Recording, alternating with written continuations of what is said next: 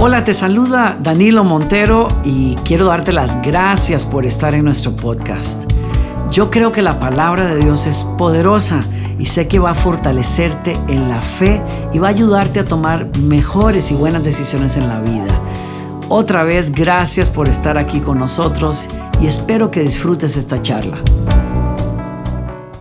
¿Dónde estés? Te invito a que con esos brazos en alto le digas al Señor por fe, gracias.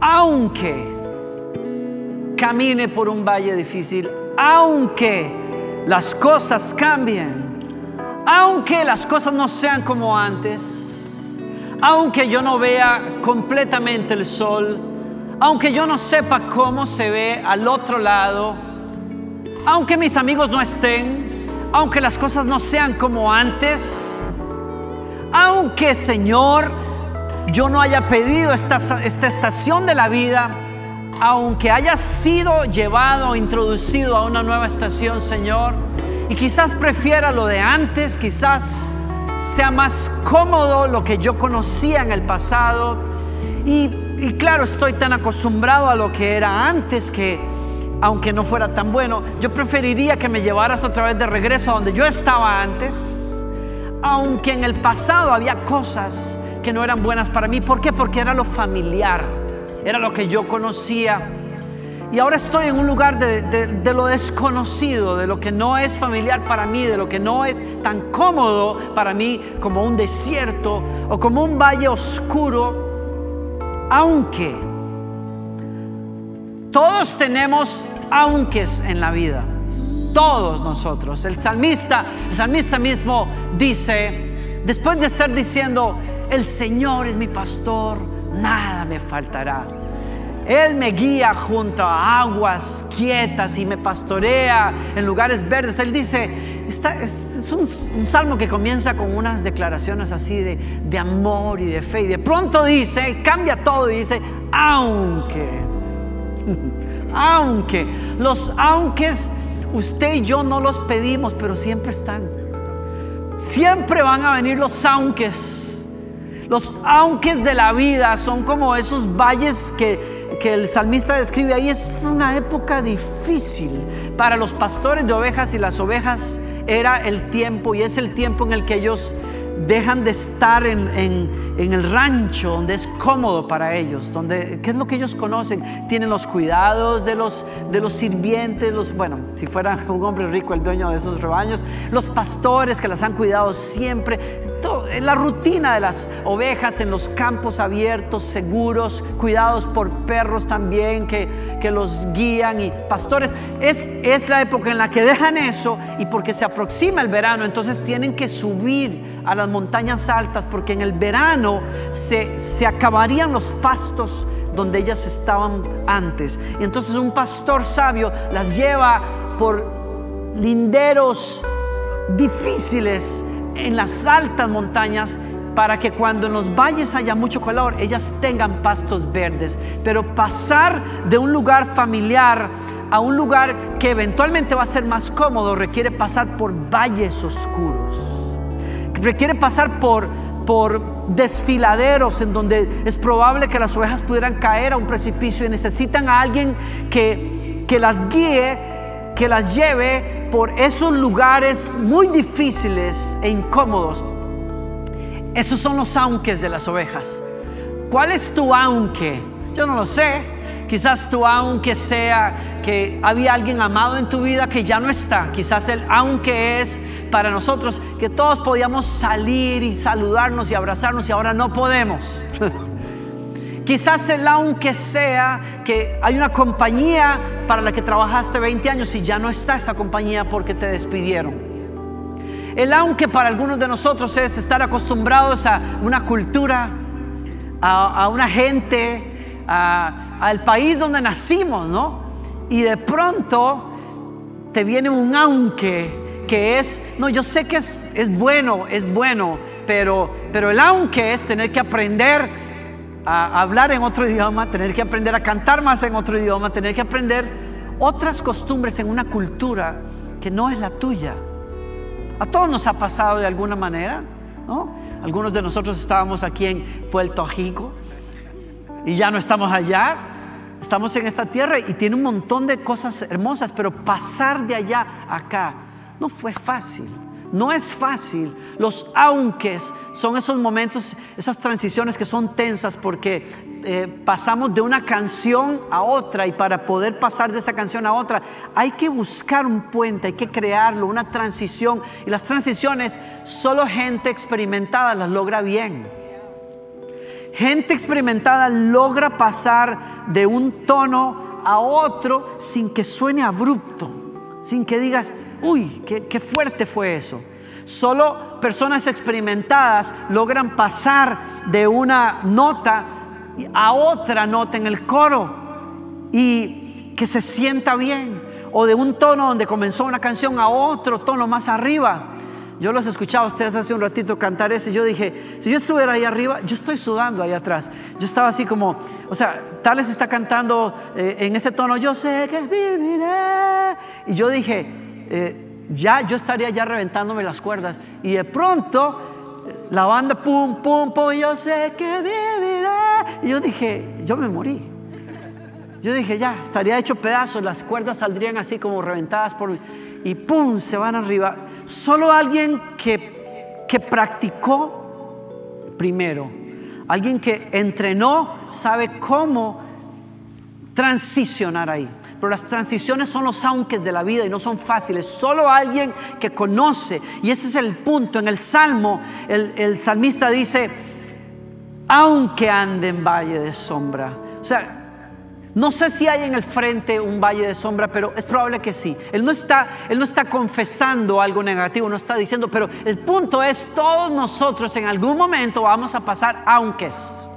Todos vamos a decir, ah, Señor, aunque mi amigo no esté, aunque mi esposa esté en esta situación, aunque mi hermano esté enfermo, aunque la, cena no esté tan llena, como lo dijo un, profeta en la antigüedad, aunque en las vides no haya fruto, aunque en los rebaños no estén tan llenos, no es que eso vaya a pasar, pero entiendo una cosa, en la vida puede ser que los aunque vengan, que yo no esté en la misma posición que antes, que tenga que comenzar a caminar en tierras que no entiendo necesariamente, pero la, la declaración del salmista es poderosa para nosotros que estamos en una época de transición en el mundo, porque aunque tú estás conmigo, la garantía en los momentos de cambio, en las transiciones en la vida, no es que yo tengo la experiencia para pasar eso, porque nadie ha vivido esto antes. Ninguno de nosotros ha, vivido una pandemia en su vida. Ninguno de nosotros, ninguno de nosotros es experto para pasar de un estilo de vida a otro. No sabemos cómo hacerlo, pero la, la palabra del Señor nos da un ejemplo. El salmista dice, aunque pase por allí, aunque la transición se dé, no temeré porque tú estás conmigo. El que sabe, el que conoce esos linderos hacia la montaña, ya pasó por ahí. Él sí sabe cómo, él sí sabe guiar, él sí sabe sostener en esos valles de transición las épocas más incómodas y más difíciles y peligrosas para una oveja. ¿Por qué? Porque los coyotes están por ahí, los lobos están esperando por allí. Ya lo dije, hay, hay quizás desfiladeros y hay lugares donde es posible que una oveja pueda caer, pero hay un experto que va adelante con ellas, no las va a dejar solas en el momento de mayores cambios y de mayor tensión. Tú estás conmigo, Señor. Tú estás conmigo. Tú me vas a guiar. Aunque exista el valle, tú me vas a guiar, Señor. Tú no te vas a ir. Dios no se va de vacaciones cuando llueve. Dios no se va de vacaciones cuando tenemos frío. Dios no se va de vacaciones cuando hay necesidad. Él se queda. Él es el Emanuel, Dios con nosotros. La humanidad estaba perdida sin Él, pero nos dice la escritura que el Dios de la gloria, la luz de la mañana, amaneció sobre nosotros, nació en María Virgen y vino a ser uno de nosotros y probó el sudor y fue enfrentado por el odio y la traición y la tristeza y su alma dijo, mi alma está angustiada hasta la muerte. Supo lo que era un Getsemaní donde sus amigos se durmieron, donde sus, algunos de sus amigos lo traicionaron. Él pasó por esos desfiladeros de la vida, por los aunque en aquella noche cuando dijo, Señor, aunque tenga que tomar esta copa, si es tu voluntad, Señor, tú estarás conmigo. Y la única garantía y consuelo que tengo es Dios es fiel. Dios siempre está allí. Dios te saca de un lugar de comodidad, pero Él te saca tomándote de la mano, diciéndote, yo sé a dónde te llevo. Yo sé a dónde te voy a poner. Yo sé lo que quiero tratar contigo. Yo sé lo que voy a hacer contigo. Entonces, aunque ahora sea incómodo, aunque ahora no lo entiendas, aunque ahora duela, aunque ahora tengas que esperar, aunque ahora yo estaré contigo. Yo estoy contigo. Yo te sostengo de la mano. Yo te guío por lugares peligrosos pero no te voy a soltar porque sé a dónde te llevo. Sé a dónde te llevo. Yo sé mejor que tú. Yo sé mejor que tú por qué te sostengo en esta época y en esta transición. Allá por el año 2006 estaba cantando una canción que nos encanta, el Salmo 23, en una iglesia en México y cuando llegué al apartamento después de haber estado ministrando esa noche y me acuesto, el Espíritu Santo le habló a mi corazón y, me dijo, tú has cantado ese salmo, pero tú no sabes exactamente lo que significa. Yo te voy a enseñar lo que significa. Y pocos días después de regreso en mi casa, mi madre cae enferma al hospital, se requiere una operación, una operación muy delicada, 10 días en convalecencia y finalmente se fue con el Señor. La noche anterior a que muriera estoy mirando por las ventanas del hospital hacia las montañas de Costa Rica y entonces escucho la voz del Señor otra vez. Te dije, aunque andes por valle de sombra de muerte, no temas porque yo estoy contigo. Las épocas más duras de la vida, las épocas más difíciles en la vida, son épocas en que se, se acorta el espacio, no se siente la comodidad, las relaciones cambian, el estatus cambia, lo que es familiar se va. Eso define quizás esa época en mi vida. la cúspide de lo difícil de esa época fue la pérdida de mi madre, pero, pero había tantas cosas moviéndose alrededor mío. Aquella, aquel botón en el proceso de los aunques de mi vida eh, terminó sencillamente eh, haciéndome soltar a la iglesia que, en la que yo crecí y que amaba con todo mi corazón, amigos que ya no estaban porque yo viajaba sin cesar, el anhelo de cosas nuevas. Yo no, no entiendo por qué, pero ese valle difícil me llevó a anhelos nuevos, a anhelos de una vida diferente, de una relación con Dios diferente, un descubrir cosas que no conocía y eventualmente ese valle me, saca de mi país, me saca de mi iglesia, me saca de mi país, me trae a una tierra nueva, me pule, me procesa, procesos largos de soledad, tremendos, me preparan para lo que yo no sabía que Dios tenía preparado para mí, a mi esposa Gloriana, mi matrimonio, una tierra nueva y una tarea nueva en una iglesia que yo no conocía, en un púlpito que representa esa iglesia desde la cual le estoy hablando a usted. Y no, no estaría aquí de no ser porque, aunque tuviese que andar por valles difíciles, Él estuvo conmigo y ha estado conmigo y no me, no me soltará jamás. Porque los valles, los valles no son destinos, son pasajes hacia tierras más altas. Y yo te quiero decir de parte de Dios, Dios nos ha permitido y nos está permitiendo pasar un pasaje difícil porque hay tierras más altas. Dios te va a llevar a tierras más altas. Dios te va a llevar a tierras más altas en tu comunión con Él. Los años más difíciles de David fueron los años en que Saúl lo persiguió, aunque estaba ungido como rey, aunque el profeta le había dicho, tú vas a ser el próximo rey. Todo a su alrededor cambió, todo le decía lo contrario. Saúl lo odiaba, lo perseguía, le quitó hasta su propia esposa, etcétera. Lo mandó al desierto, de cueva en cueva por años. Lloró, algunas veces tuvo la oportunidad de poder eh, vengarse y acabar con la vida de Saúl. Y le mostró a Saúl en una ocasión el borde de su manto que lo había cortado mientras Saúl dormía en una cueva y le dijo, ¿qué, qué te he hecho yo? ¿Qué, ¿Qué fue lo que encontraste en mí para que me persigas como si yo fuera un perro? Si lo único que hice fue hacerte bien y hacerle bien a este país. Y Saúl mismo tuvo que decir, la verdad es que tú eres más justo que yo, tú mereces estar en el trono. Y aún así no lo soltó, no lo dejó en paz. Son años muy difíciles, pero los valles de David, esos aunques en su vida, lo prepararon para ser el rey que fue, para ser un hombre temeroso de Dios, un hombre justo, un hombre que buscaba la voluntad de Dios.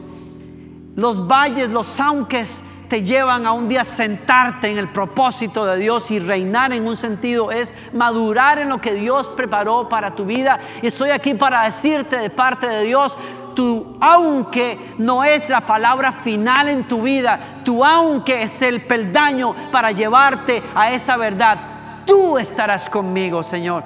Tú me guiarás a tu propósito. Tú cumplirás tu plan en mi vida.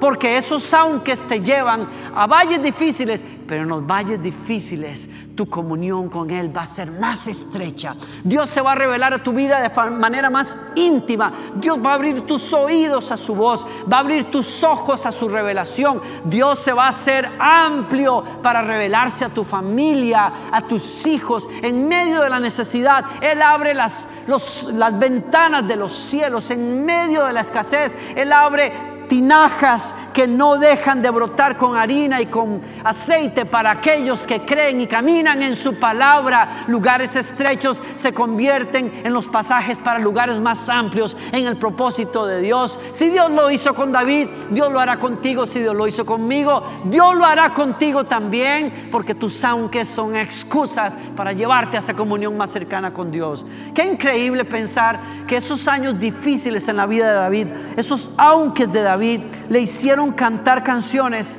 las canciones más íntimas y más poderosas que uno pudiera escuchar en la, en la Biblia. El salmo que dice, Señor, te amo con todo mi corazón. Tú eres mi fortaleza, Señor.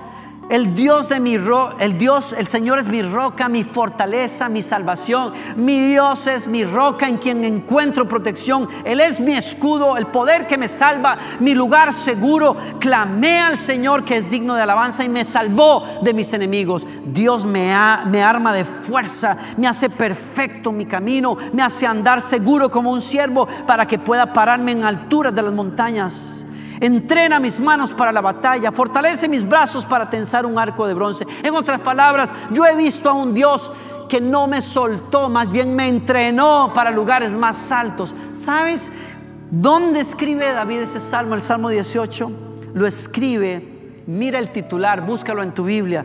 Mira el titular, dice, para el director del coro, Salmo de David, siervo del Señor, que entonó al Señor el día que el Señor lo rescató de todos sus enemigos y de Saúl.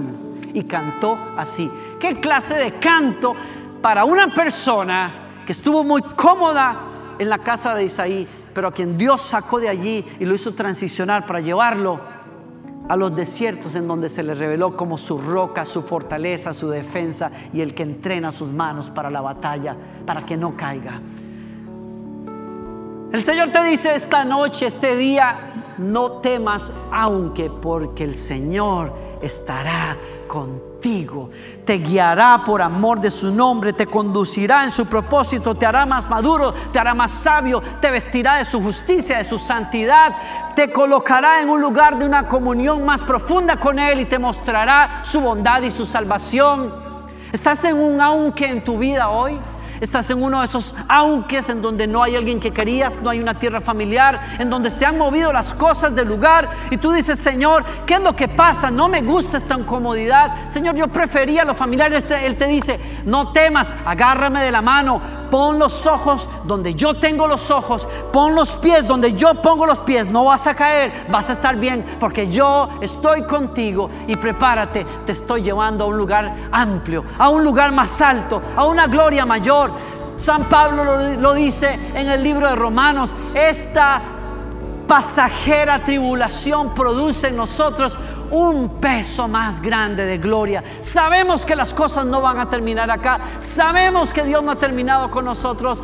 Dios va a hacer algo grande. Los días más gloriosos de la iglesia están delante de nosotros. Vamos a ver el despertar más sobrenatural y bello de Dios sobre la tierra. Lo creo para los Estados Unidos, lo creo para Latinoamérica, lo creo para tu familia.